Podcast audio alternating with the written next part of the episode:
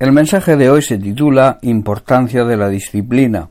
Vamos a hablar de ciertos puntos de vista sobre el concepto de disciplina y también de la importancia que tiene en nuestra vida secular, así como en nuestra vida cristiana.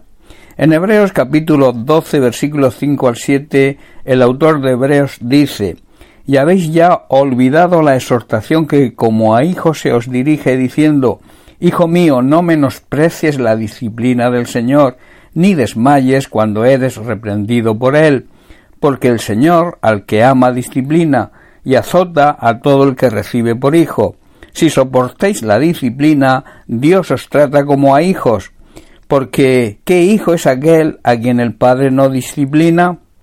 El escritor de Hebreo aquí está diciendo ¿acaso os habéis olvidado las palabras de aliento con que Dios os habló a vosotros como a hijos? Él dijo, Hijo mío, no tomes a la ligera la disciplina del Señor, ni no te des por vencido cuando Él te corrija, pues el Señor disciplina a los que ama y castiga a todo el que recibe como hijo.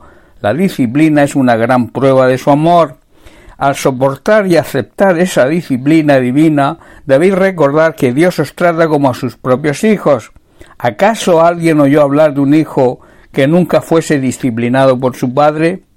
Vamos a tratar algunos puntos importantes a considerar si queremos ser personas disciplinadas y por tanto bendecidas. En primer lugar, es necesaria la disciplina si queremos lograr el éxito y nuestras metas, tanto en nuestra vida secular como en nuestra vida cristiana. En la vida secular sería conseguir nuestras metas, nuestros sueños. Si somos creyentes debemos saber que estas metas y estos sueños deben estar de acuerdo con la voluntad de Dios. Y en la vida cristiana significa conseguir vivir esa vida plena, ese anticipo de la vida eterna que Cristo nos promete y al final de nuestra vida terrenal la eternidad en su presencia. El segundo punto es que la disciplina te lleva a entender el verdadero amor. El amor debe ser nuestra mayor motivación. Mediante la disciplina conocemos el verdadero amor.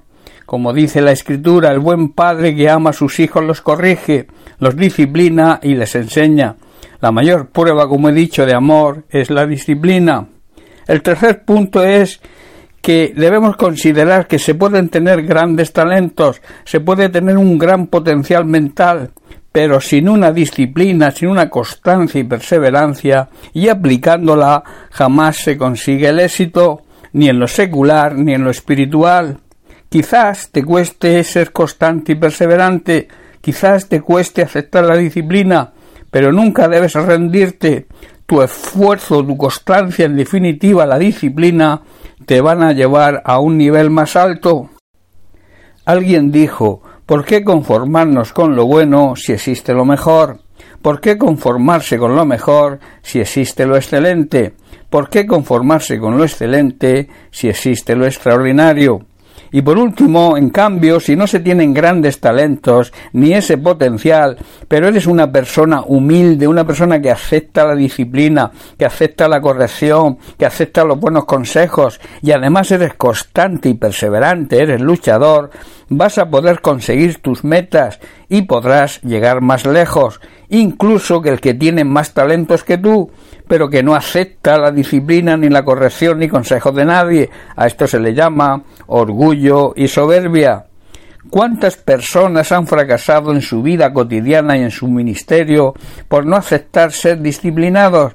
¿Y cuántas personas con menos potencial han llegado a desempeñar y afrontar grandes retos en la vida y también grandes ministerios en su vida cristiana? La disciplina que impone un orden en nuestra vida no es fácil, pero tampoco es imposible. Con la ayuda de Dios podemos llegar a aceptarla. Cuando ponemos a Dios en primer lugar, cuando ponemos la palabra de Dios por delante de todo, Él nos va a ayudar a conseguir lo que deseemos, si está de acuerdo con su voluntad, claro está. Las cosas que realmente merecen la pena cuestan sacrificio y esfuerzo, pero te puedo asegurar que merecen la pena luchar por ellas pero para ello se necesita constancia, esfuerzo, disciplina y humildad. Hay muchos y grandes ejemplos bíblicos de personajes que aceptaron la disciplina, que fueron constantes, perseverantes y humildes. Voy a nombrar algunos de ellos. Noé fue ejemplo de constancia y perseverancia al construir el arca. Daniel y José fueron ejemplos de autodisciplina en la oración y en las instrucciones que recibieron. Y el apóstol Pablo también fue instruido y disciplinado de la mejor manera, con los mejores maestros. Las preguntas finales serían ¿Aceptamos la disciplina del Señor que nos ama y quiere lo mejor para nosotros? ¿O por el contrario, no aceptamos ningún tipo de disciplina viviendo a nuestra manera, creyendo que no la necesitamos, que lo sabemos todo y que todo lo que hacemos está bien y por tanto no aceptamos ningún tipo de disciplina? Quiero terminar en Hebreos capítulo 12 versículo 11, donde el autor declara es verdad que ninguna disciplina al presente parece ser causa de gozo, sino de tristeza, pero después da fruto apacible de justicia a los que en ella han sido ejercitados.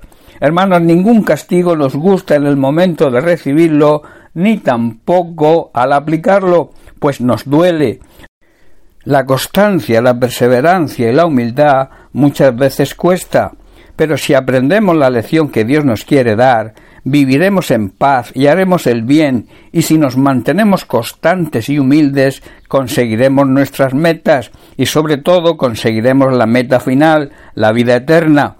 Bien, pues hasta aquí el mensaje de hoy. Que Dios te bendiga. Un abrazo.